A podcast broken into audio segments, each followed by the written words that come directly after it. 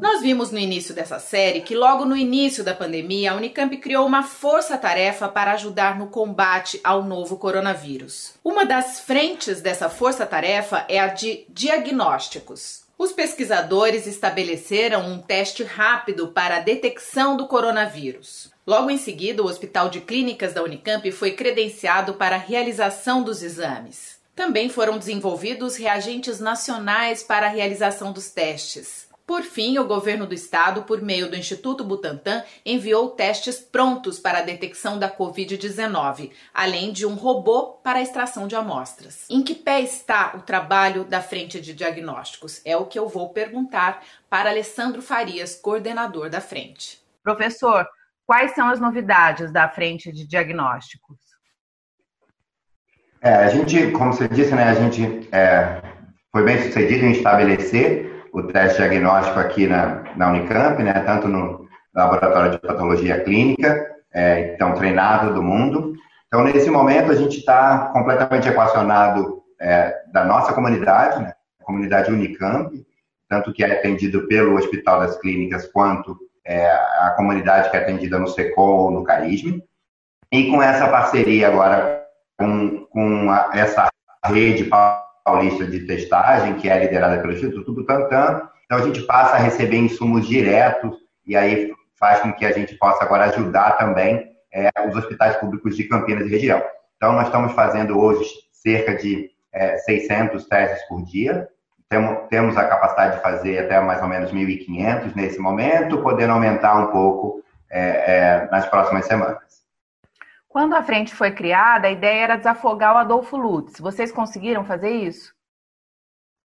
É, a nossa ideia principal, na verdade, era dar resposta para a nossa comunidade. Né?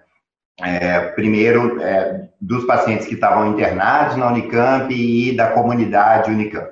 Porque existia um problema que é, se você não testou, é, você não sabe se duas pessoas sintomáticas, por exemplo, internadas no hospital, se elas são positivas ou negativas. E isso é um problema de manejo de leito.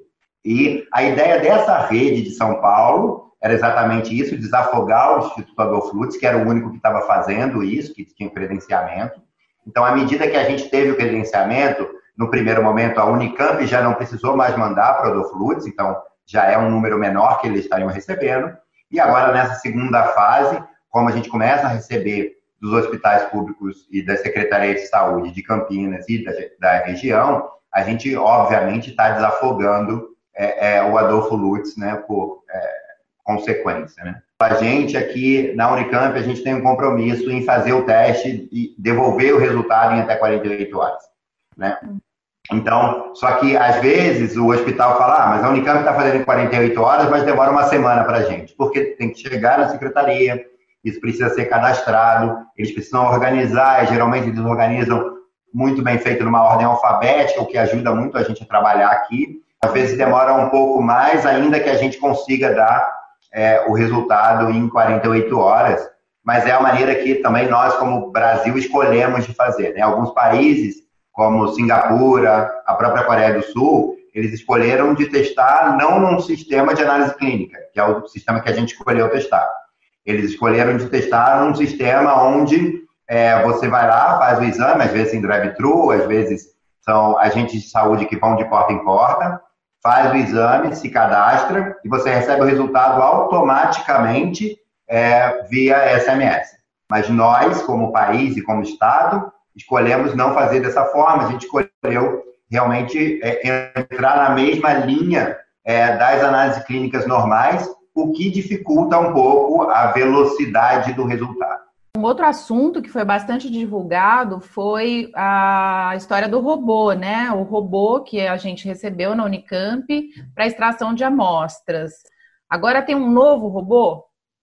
Isso, é. A verdade é que é, logo no começo da Força Tarefa, nós escrevemos um projeto, né, até é, é, liderado pelo professor Marcelo Menossi, que é o coordenador da frente de doações, é, e a gente conseguiu uma doação substancial da, da, Ministério Público do Trabalho, que fez com que a gente pudesse comprar esse robô, que chegou agora, né, 60 dias depois, É, mas nesse meio tempo, com a nossa adesão à rede é, paulista de testagem, a gente acabou recebendo um robô do Instituto Butantan. Qual é o principal desafio, professor, nessa área de diagnósticos hoje? E o problema atual, eu acho que é um problema é, de entendimento, eu acho, entendimento logístico e, e, e quais são as vantagens da gente fazer de uma forma ou de outra. Como eu disse, é, a gente escolheu fazer de uma forma de análise clínica, o que tem uma vantagem que é uma segurança muito maior, mas isso diminui muito a sua capacidade de dar uma resposta rápida. E eu acho que um desafio que é um desafio, talvez não nosso, da Força Tarefa, não nosso da Frente Diagnóstico, mas é um desafio nacional, é o fato da gente ter escolhido testar apenas sintomáticos. Né? Testar sintomáticos é ótimo para a gente manejar o sistema de saúde, mas eu acho que ele não resolve o problema nacional, o problema da cidade, o problema estadual.